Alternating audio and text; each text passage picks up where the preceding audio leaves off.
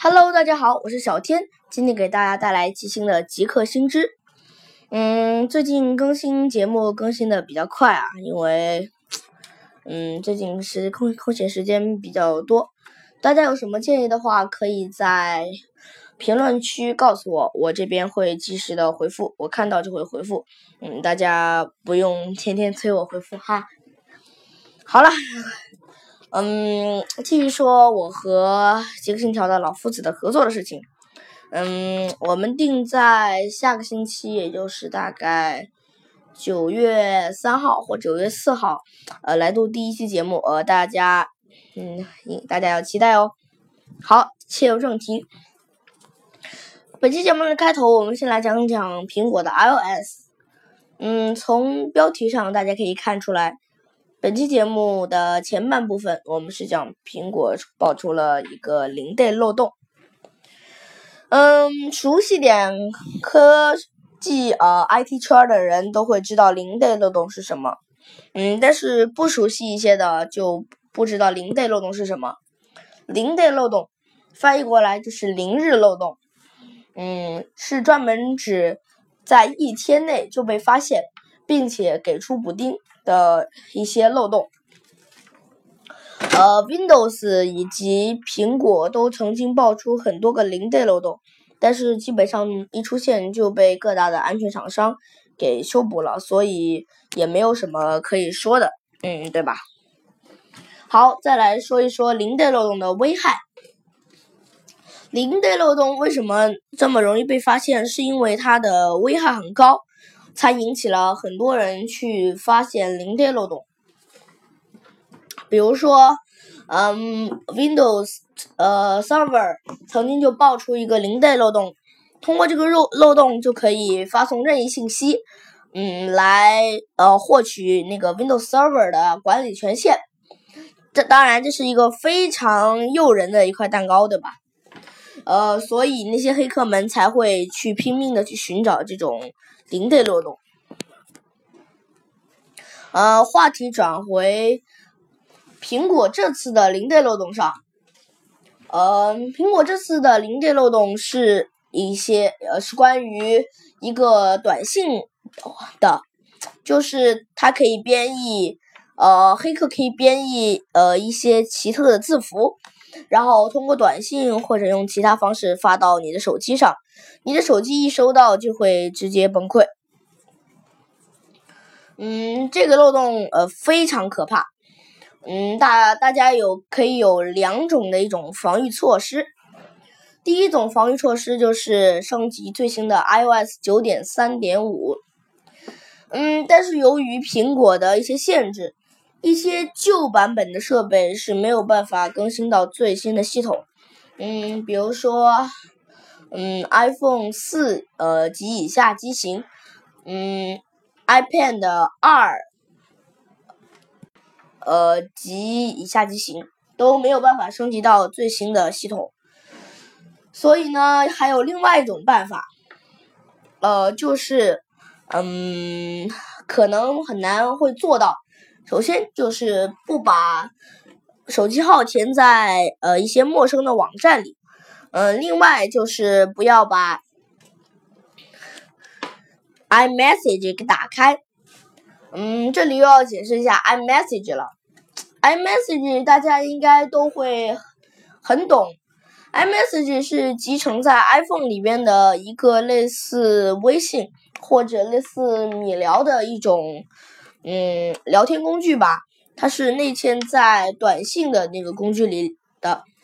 iMessages 可以让呃两个同时拥有苹果设备的用户，比如说小天有一个，老夫子有一个苹果，然后呢，我们都登录了不同的 iCloud，呃以及 App Store 账号，然后我们两个就可以嗯在 4G 或者在 WiFi 情况下，嗯不用收短信费的去聊天，嗯，但是很多嗯很多。黑客啊，或者说一些嗯广告商就会利用他们在一些陌生网站注册的一些注册呃注册表里边就会有你的邮箱，就是很多人都是用你的常用邮箱来注册那个 iCloud 的嘛。然后就会，然后他就不停的给你发骚扰短信，并且它是通过 iCloud 的呃所自带的 iMessage 去发的，所以你一般也也很难去嗯屏蔽呀之类的。所以，但是为了这个漏洞，假如你实在不能升级呃九点三点五的话，你可以去。呃，你可以去关掉 iMessage，并且增加自己的个人隐私保护，来起到差不多的效果。当然，这种方法也只是因人而异，因为很多人也就是无形之中就泄露了嘛。嗯，还有就是关于之前的，嗯，苹果一些旧版本的一些呃。嗯，iPad 呢，或者 iPhone 会呃装行装是九点二点几的时候会出现呃白苹果，然后就算嗯重新刷机也没有办法。嗯，至于那个问题嘛，小天测试了一下，在 iPad 二的情况下，我安装了九点三点五是没有任何问题。那其他版本的一些兼容性估计也没有问题，所以大家可以。能升级九点三点五的，就要尽量升级九点三点五。好，好了，说到这里，再来说说那个保护密码的事吧。呃，我们为什么要去保护密码呢？保护密码泄露了就会有很大的后果，比如说你在一个陌生的小网站，然后注册了一个账号，碰巧你的账号密码，嗯。有意或者无意的都设置成了和银行账号或者跟 QQ、微信的账号密码一样，这样就会导致有可能黑客攻破了这个小网站的账号密码，然后就会拿它的字典去撞库。嗯，撞库这个名词就是把很多用户在小网站的账号密码都拿来一个一个去试那些大网站的密码。嗯，其中大概有百分之四十都是正确的。嗯，基本上啊，黑客们呃最常用的两种攻击手段就是暴力破解。暴力破解就是我之前说的，直接把那些小网站的账号密码拿来一个一个试大网站的。嗯，但是如果你的加密或者服务器的加密做的比较好的话，嗯，甚至嗯非常好的话。呃，再或者你根本就不是用这个账号密码，那就没事了。嗯，但是还有另外一种方法，就是社科，就是社会工程科学。这个嘛，就有点比较难说，因为它会直接，它会直接联系到你，比如说它里边还有你的 QQ 号或者手机号码，它会直接联系到你，嗯。然后他会有可能会呃制造个虚拟网站，然后让你登录，然后输入一些东西，或者通过嗯一些东西，然后让你说出你自己的账号啊、密码或者生日、手机号，然后他们就可以一个一个去试。这个方法嘛，主要还是看嗯个人的防范意识，不要加一些来历不明的好友就可以了。然后就是一些我给大家总结的一些嗯防范的方法。第一个方法就是不要在公共场合输入密码，嗯，像网吧呀之类的，你就千万不要在那里登录，嗯，登录 QQ、微信之类的，因为有可能他的电网吧的电脑就会被安装了键盘记录软件。嗯，有可能有一些呃熟悉网吧一点的朋友，或者是嗯，干脆就是网吧的管理员，会说网吧有还原系统，嗯，不怕。现在有一个叫病毒狗的病毒，它可以直接穿透，嗯，就是还原系统，它就是简单来说就是它不怕还原系统。